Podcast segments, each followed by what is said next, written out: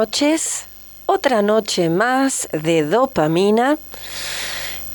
Todos los jueves a las 23 horas por el informante y si no, en las plataformas de YouTube, Silvia Mínico y también del informante o por Spotify. Hoy nos encontramos con el licenciado Santiago Ruiz Díaz. Hola Santi. Sí, ¿cómo estás? Bien.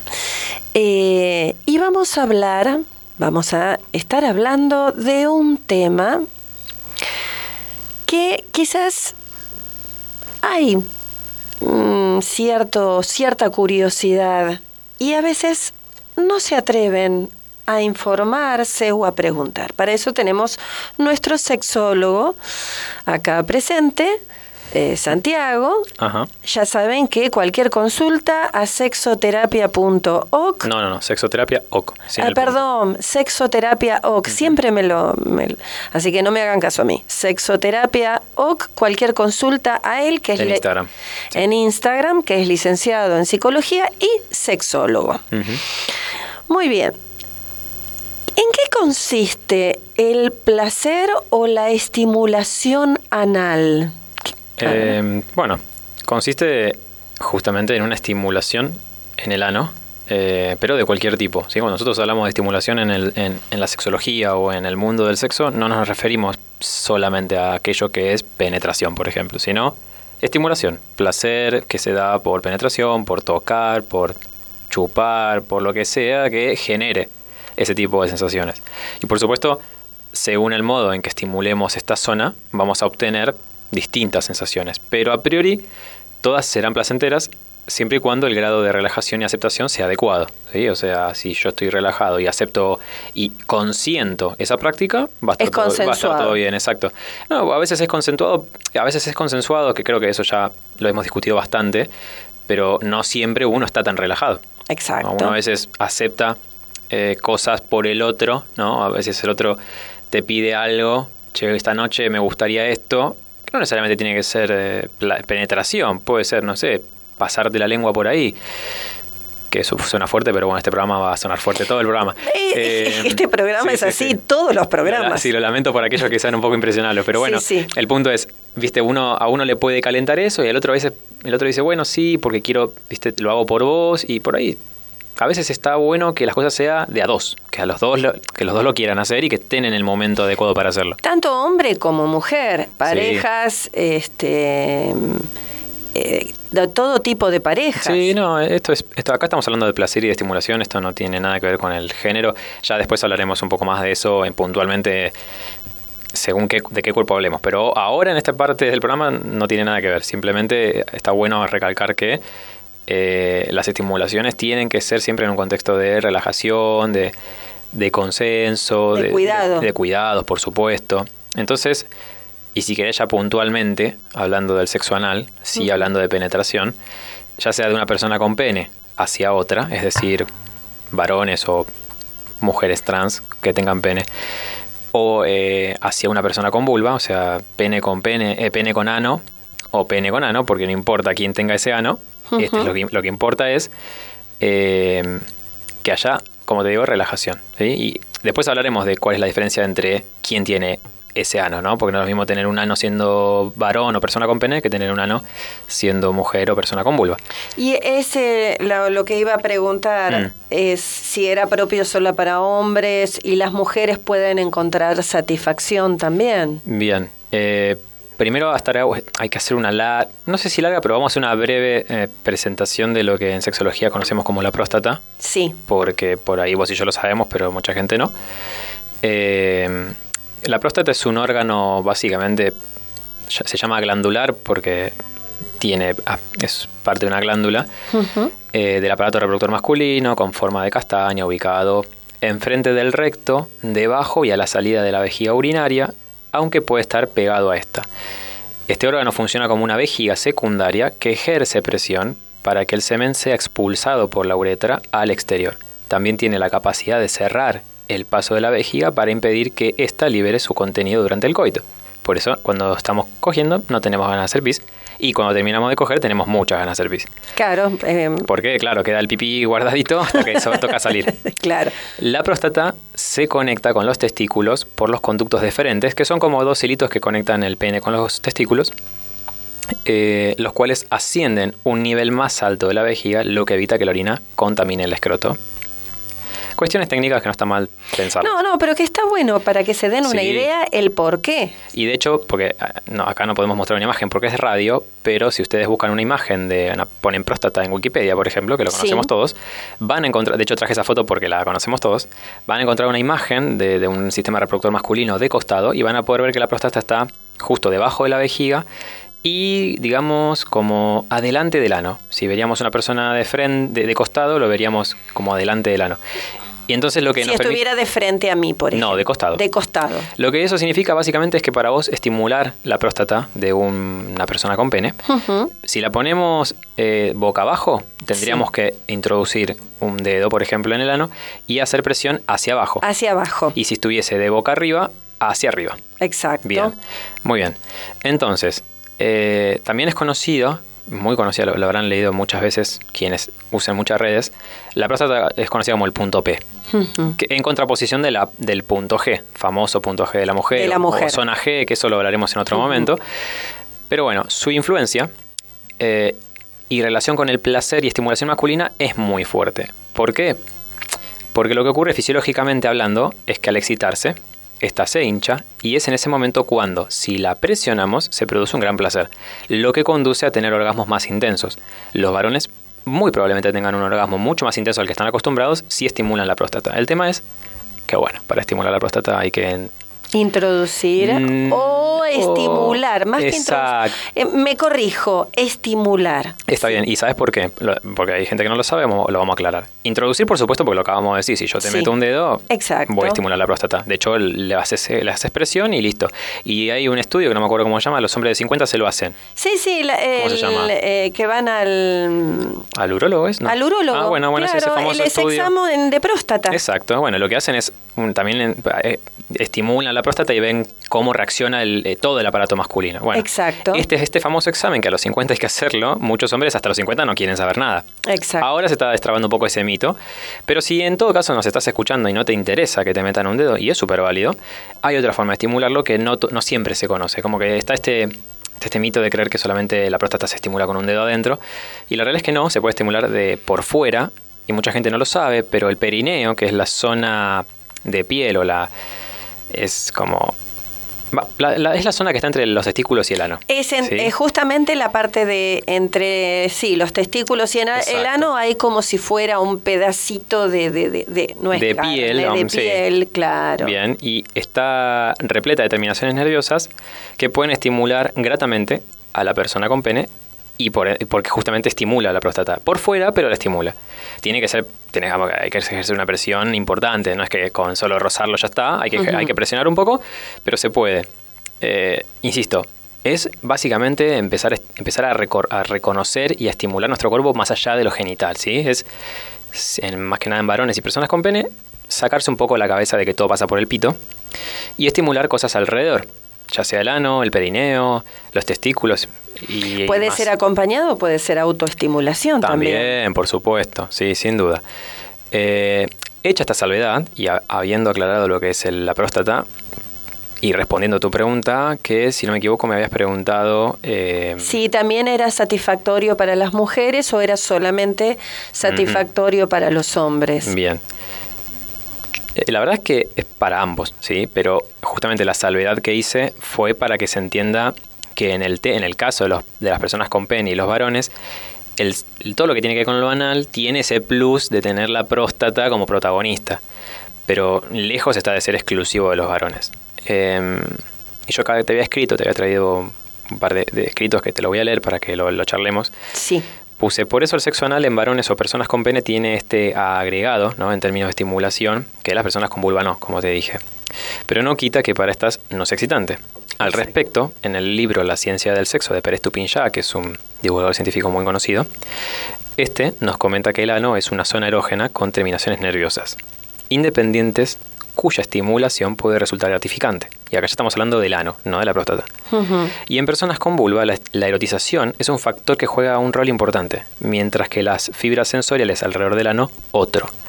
Y es interesante eh, porque justamente no se trata solamente de las fibras sensoriales que ya tiene el ano, que es estimulable, sino, y acá hago mucho hincapié, la erotización que ello incluye o que ello implica. Y en muchas mujeres o personas con vulva suele estar esta, esta relación de, em, de la dominación con el ano, ¿no? De que, bueno, yo tengo sexo anal con aquellas personas con las que me quiero dejar dominar o me gusta que me dominen o tengo confianza, la confianza es un rol muy importante.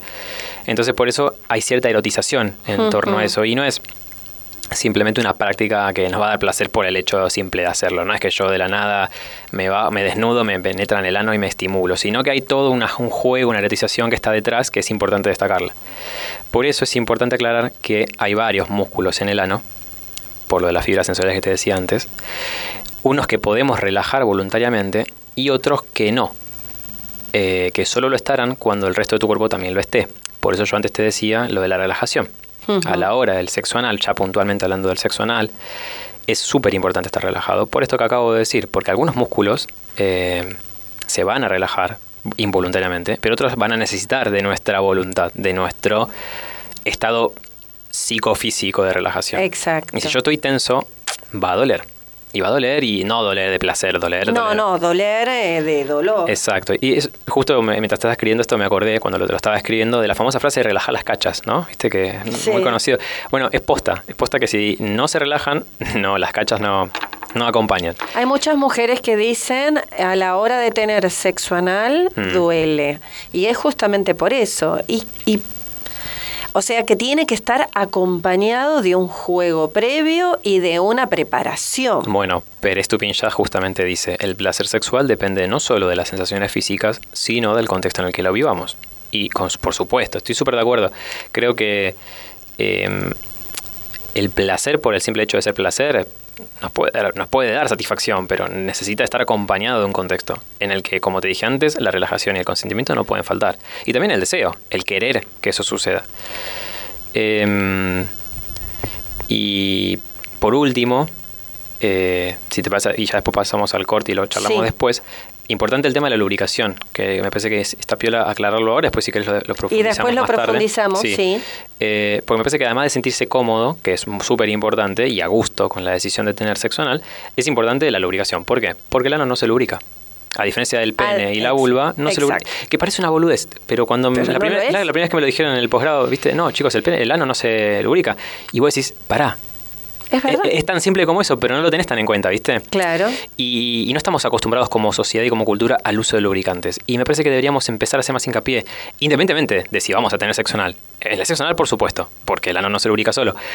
Pero el uso de lubricantes ayuda un montón, está súper recomendado, eh, facilita y, y Lubricante al, agua. Al agua, ¿no? Sí, siempre al agua porque si, son al aceite, como ya dijimos, puede eh, pinchar el preservativo. Pero siempre es importante eso porque me parece que facilita también eh, eh, el, encuentro con el otro, la todo lo que tiene con la penetración o con la introducción de objetos en la vulva en este caso, eh, sentirse más cómodo, facilita algunas disfunciones sexuales como el vaginismo, o sea, está súper recomendado y no lo tenemos tan naturalizado. Y creo que no hace mal porque uno cuando va a comprar preservativos tiene el lubricante al lado. Sí. Comprarlo y te dura, o sea, nada, empezar a naturalizarlo un poco más. Después ya si querés aclaramos un poco más por qué. Ahora eh, vamos a ir a un corte, ¿te parece? Y seguimos hablando sobre los cuidados también. Perfecto. Vamos a un corte. ¿Te gustaría tener tu propio programa de radio? Sumate a la grilla de programación de El Informante y llega a miles de personas en Argentina y cualquier parte del mundo. Transmisión en vivo por redes sociales y apps email corporativo para cada programa y mucho más. Consultanos al 11 6210 7652.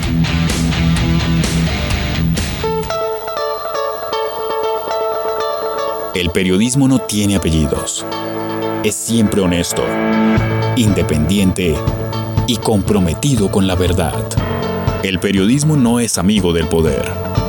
Lo vigila Hoy el informante les ofrece periodismo con contexto. Las dos caras de la moneda. Sin exageración. Sin especulación. Los deportes, la política, el espectáculo, la cultura y la tecnología, analizadas desde todos los ángulos. A partir de este momento, el informante es periodismo en radio. Bienvenidos.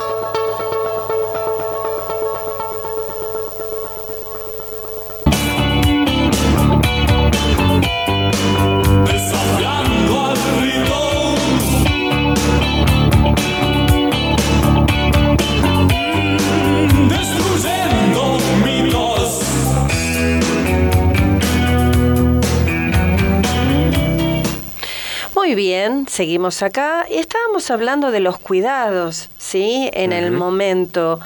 Eh, ¿Me podés explicar qué cuidados hay que tener en el momento de tener eh, sexo anal? Sí. ¿Cuáles son los cuidados? Bueno, como te dije en el bloque anterior, es muy importante recordar el uso de los lubricantes, ya que el ano no se lubrica solo.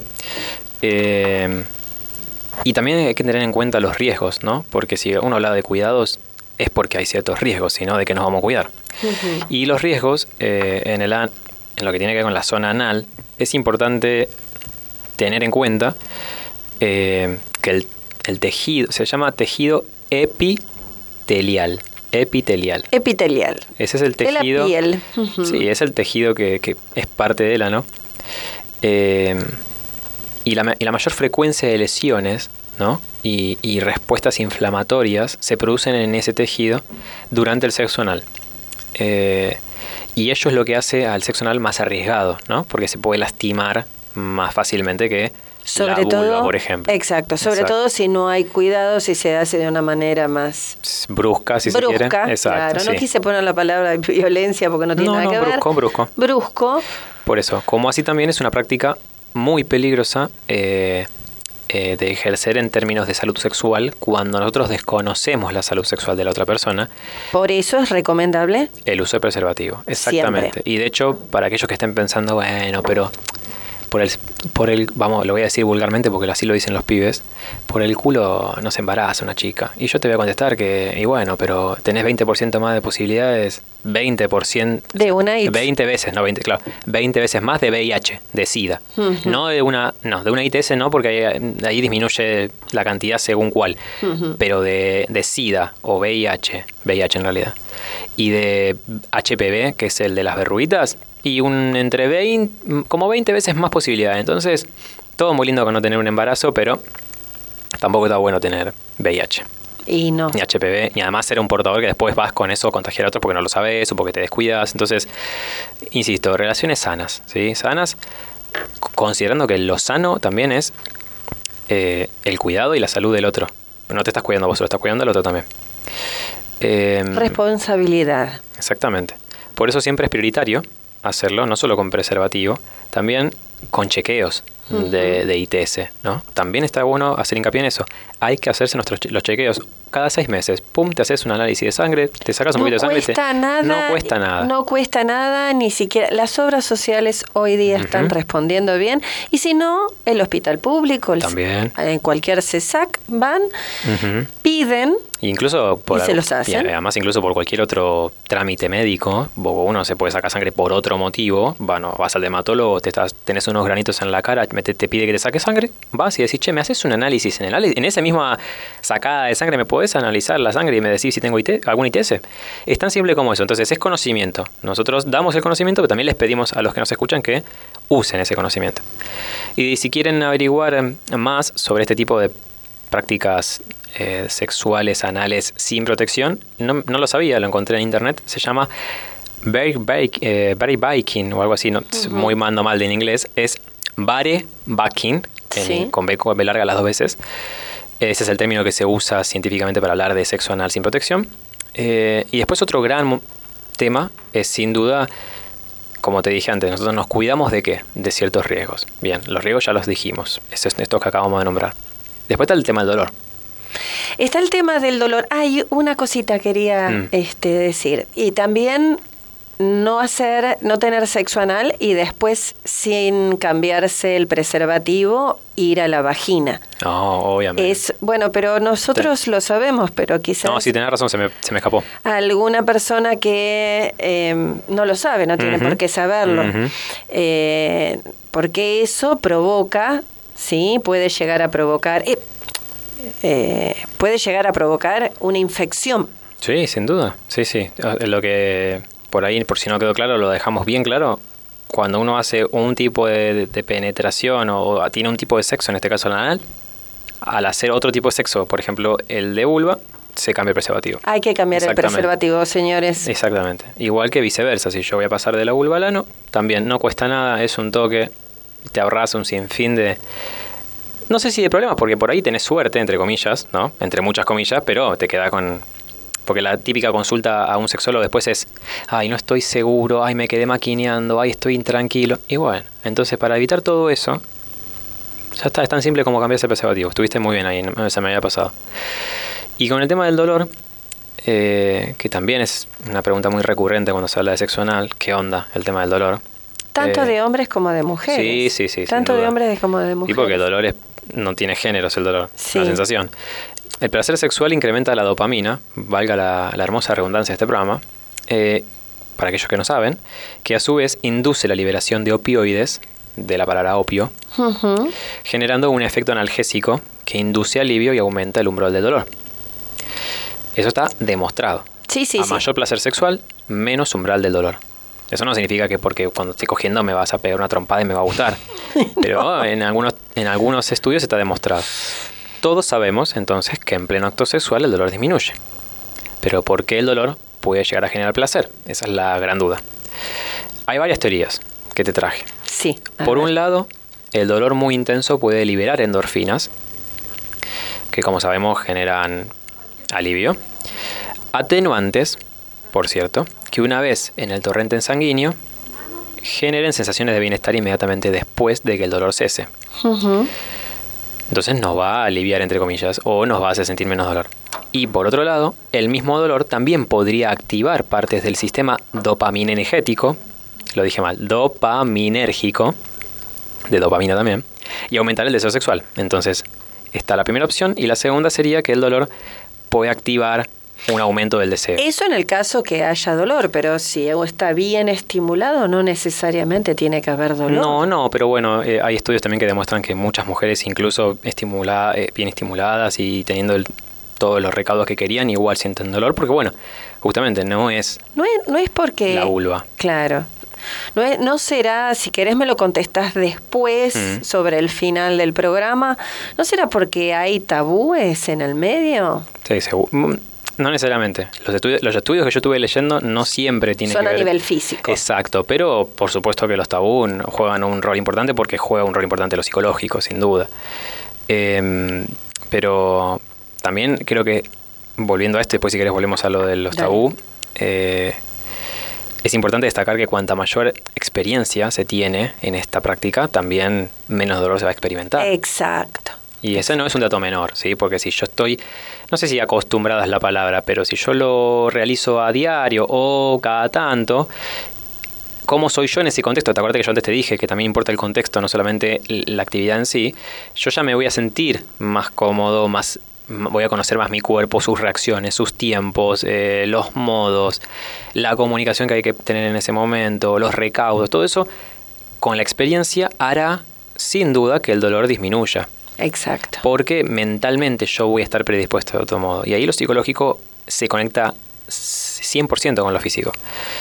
Eh, y, obviamente sí, los tabú también, ahí, ahí es donde yo te podría decir que los tabú entran sin duda, porque si yo tengo el tabú, por ejemplo, vamos a usar un tabú muy común del sexo anal, que es que al yo solo, no, yo, el- perdón que lo voy a decir tan así, pero es como lo dicen Sí, los sí, pibes. igual es El- propio de- no sé, el culo se lo entrego a mi novio nada más te- ya necesari- necesariamente te estás cerrando a una sola posibilidad. O, lo- o los mismos los mismos hombres este o- Ah, bueno, si vamos a hablar de que los varones. empiez- que- claro los mismos varones Mm.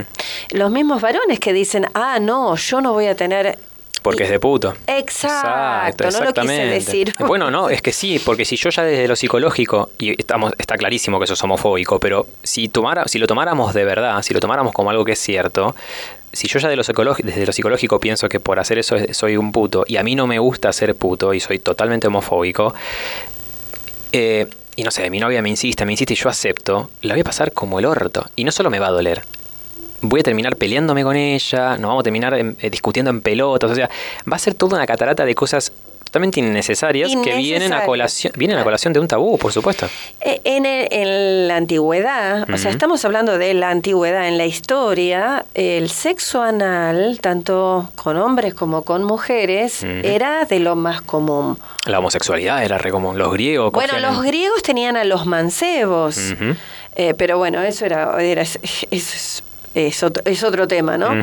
Pero era muy común, estaba dentro de hasta la normatividad. Mm. Es más, utilizaban, y en la época victoriana, utilizaban el sexo anal para las mujeres no quedar embarazadas. Bueno, ahí está, es otro mito. Porque está bien, es cierto, pero tenemos lo de la CITES que ya nombramos antes. bueno, sí, pero estamos hablando de la época victoriana, es una época que hacían de todo. Desastres. Eh, entonces, para no perder la y en la Edad Media también, o sea, me fui más atrás, este, para no perder, para el famoso mito que tenían que tener el sangrado, etcétera, etcétera, cuando se casaban, entonces tenían relaciones sexuales por el ano, de esa manera eh, quedaban vírgenes hasta su, eh, sus nupcias. La palabra, de, la palabra te lo dice, virgen viene de la Virgen María, es, es catolicismo puro. la, virginidad como concepto es una construcción católica y creo que romana también. Romana también. El asunto es que, eh, luego empezamos, otra vez nos vamos más para atrás, mm. la iglesia mm. empezó a llamar al sexo anal eh, como algo pecaminoso. Como algo pecaminoso porque en, en un contexto donde si no era por el simple hecho de reproducción era pecado. Exacto. Porque inclusive no se podía tener relaciones, no sé, cinco, no sé, cinco semanas antes de Navidad, tres semanas después de Pascua. Entonces era por eso se le dice en se le dice sodomía. Claro. Por Sodoma y Gomorra. Pero sodomía es de un varón hacia otro varón. Ojo. Porque, bueno, el que no está escuchando, si no lo sabe, es penetración de un pene a un ano, pero creo que un ano masculino. Creo.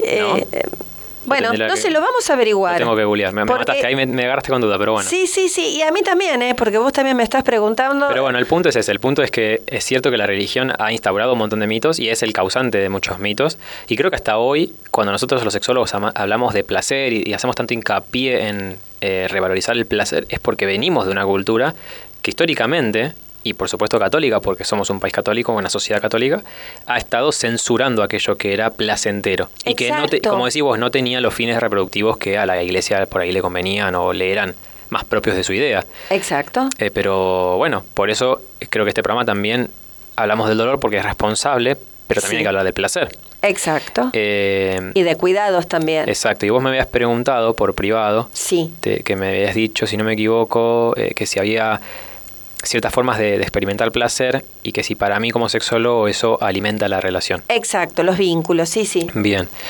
yo creo eh, que sin duda tener distintos tipos de experiencias eh, novedosas va a generar placer, no solamente lo anal. Em, Todo tipo de experiencias. Exacto, de hecho está, demostrado en la sexología que lo novedoso atrae y genera más eh, como, bueno, endorfinas, dopamina, nos, nos atrae lo novedoso como especie. por ello, hay estudios viejos, tal vez, puede ser, que ya tienen como 20 años, que te traje, pero sirven, ¿no? No por ello dejen ser interesantes. El que te traje se llama, está hecho por Kim McBride de la Universidad de Indiana, eh, y él destacó seis razones por las cuales, después de estudiarlo, considera que eh, el sexo anal es algo que gusta, ¿no? Y entrevistó como a no me acuerdo, miles de no sé si miles, pero cientos de personas de, de Estados Unidos y las seis razones que, que, se pudieran deducir eran la primera, la intimidad y la confianza. Exacto, hay que tener mucha hay que tener confianza. Exacto, porque algunas porque algunas personas asocian el sexo anal a una práctica que solo harían con una Su pareja. persona, claro, Claro. mucha confianza, como te dije antes. Que en algún punto yo creo que es un mito, pero si esa persona elige que sea así, es respetable. La segunda, la búsqueda de diversidad y nuevas sensaciones. Como te dije antes, lo novedoso genera esta búsqueda de nuevas sensaciones.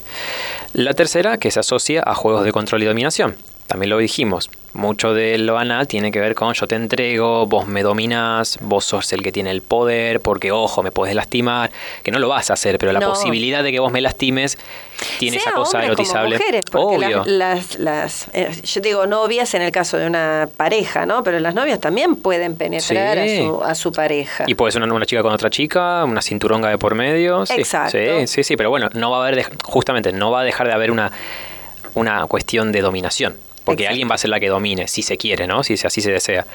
Eh, Acá es indistinto al género. sí, sí, acá no.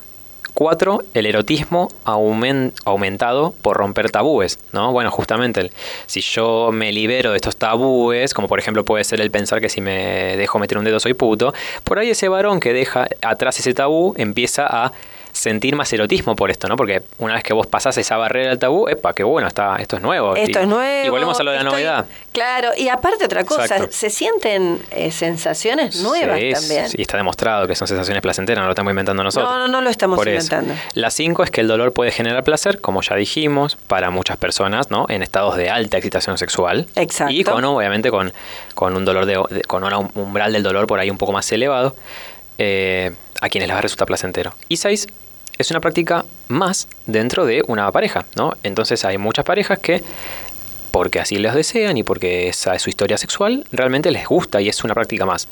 Entonces, bueno, esas son las seis razones que este estudio dice más o menos por qué considera que, el sexo anal está bueno y que muchas personas lo vean como positivo.